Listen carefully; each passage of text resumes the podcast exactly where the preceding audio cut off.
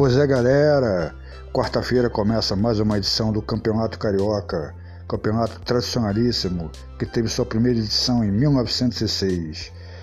Os principais campeões são Flamengo com 37 títulos, Fluminense com 31, Vasco com 24, Botafogo com 21, América com 7 títulos, Bangu com 2 títulos, Paysandu já extinto com um título e o São Cristóvão com um título também.